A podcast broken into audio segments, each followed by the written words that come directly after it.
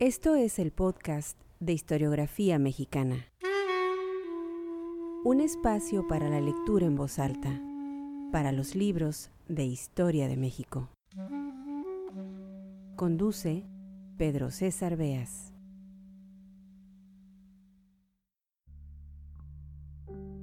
Sean bienvenidos al podcast de historiografía mexicana. Este es el tercer episodio dedicado al libro Memorias de mis tiempos de don Guillermo Prieto. Como testigo presencial de la guerra entre México y los Estados Unidos, esta guerra de 1846 al 48, Prieto se aventuró a la nada fácil tarea de dejar registro escrito de aquellos dramáticos sucesos que marcaron el destino del país. Lo hizo escribiendo poemas, crónicas, textos literarios. Este personaje del siglo XIX escribe sobre la guerra en varias ocasiones. Participa en un libro que todavía es eh, pues fácil de conseguir, Apuntes para la guerra entre México y los Estados Unidos. Esto es una obra colectiva que surge a raíz de largas tertulias celebradas en Querétaro por actores y espectadores de aquel conflicto bélico. Esos apuntes eh, vieron la luz muy poco tiempo después de la lucha armada, digamos estaba fresca en la memoria todavía la guerra contra los Estados Unidos, la pérdida del territorio, y en esas letras, si uno lee este libro, eh, digamos que estaba el olor a pólvora todavía, el dolor que sentía esta generación de haber perdido el territorio, de haber perdido la guerra. Después, con un poco más de distancia, Prieto habla, escribe sobre la guerra en publicaciones periódicas de la época, estamos hablando de la del último tercio del siglo XIX, y al final de su vida lo hace en los apuntes que se convertirían después en el libro que hoy nos ocupa, Memorias de mis tiempos. No hay que olvidar que don Guillermo era, tal vez antes que nada, un hombre de letras, así que solo un ingenuo puede creer que no hay ficción en sus textos, en especial en este, en Memorias de mis tiempos, un trabajo en el que hay distancia, hay tiempo de por medio, y desde luego al haber tiempo de por medio, las ideas se reordenan, hay espacio también para la desmemoria, para el juego literario, más que histórico, para el recuerdo difuminado, borroso. No importa, sabemos que es en el cruce entre ficción y verdad en el que se construye el entendimiento de los momentos históricos, que toda historia es contemporánea, que el pasado solo existe cuando se le invoca, entonces siempre estará fragmentado, inconcluso, aderezado, deliciosamente aderezado, como es el caso de los textos de don Guillermo Prieto. La lectura en voz alta van a ser pasajes estremecedores, ya lo van a escuchar, de aquellos años asiagos registrados por don Guillermo Prieto de aquella guerra entre México y su país vecino del norte. Textos que aparecieron después en el libro Memorias de mis tiempos. Vamos pues con La pluma de don Guillermo Prieto. Bienvenidos al podcast de historiografía mexicana.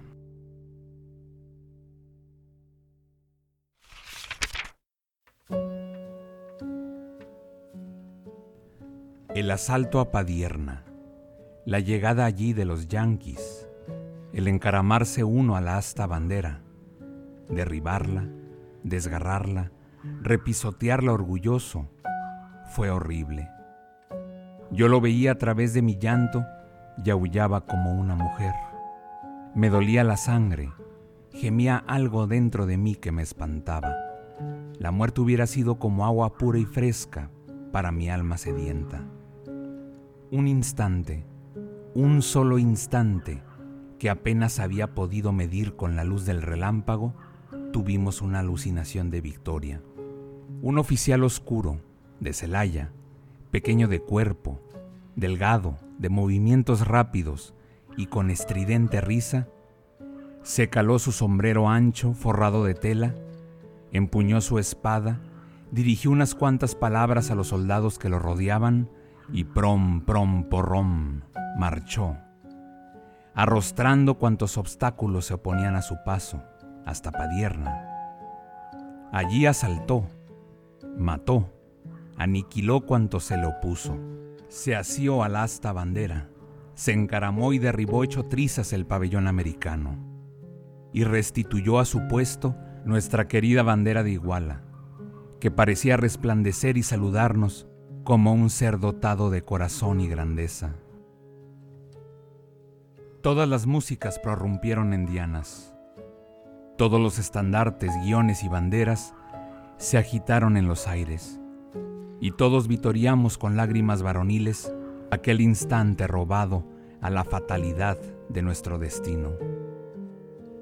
Chuavilla, que así se llamaba el hermoso oficial autor de la hazaña que acabamos de referir, quedó mortalmente herido, y en los últimos días que atravesó acompañado de la música, sufría aún las consecuencias de aquel arrebato que coloca su sitial y su fama en un lugar tan distinguido en nuestros fastos militares. El señor Santana se encontraba en San Ángel, en la casa del general Mora, y allí acudían en el tropel consiguiente a las circunstancias políticos, soldados, jefes, agiotistas, arrieros, atropellados por correos que entraban a caballo hasta el patio, en que se apiñaban mujeres, ordenanzas, chimoleras y gentes de la servidumbre era el patio un laberinto de piernas, tablas, canastos y estorbos de esos que se escapan al inventario más perspicaz. El general rodeado de sus favoritos daba sus órdenes junto a una mesita redonda, alumbrada por un quinqué y rodeada de escribientes.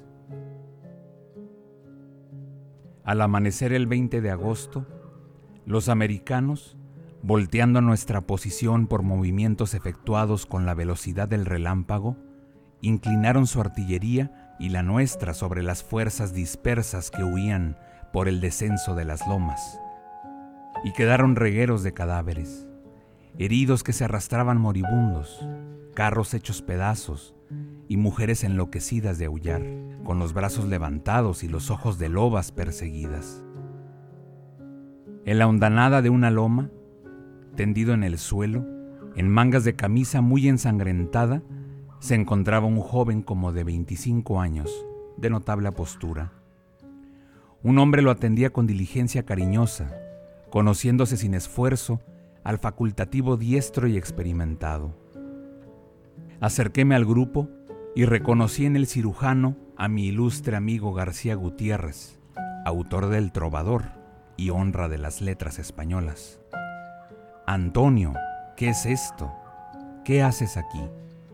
Guillermo, mi raza, mi raza.